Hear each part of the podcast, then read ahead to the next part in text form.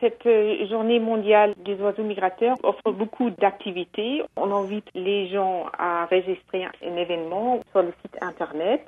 Et donc, on peut participer à des tours guidés, on peut s'informer euh, des activités auprès d'une ONG, on peut s'engager dans des activités de suivi parce que cela est important pour désigner des programmes de conservation et aussi euh, offrir des activités d'éducation pour sensibiliser les gens au sujet des oiseaux migrateurs ou aussi aux menaces qui pèsent sur eux.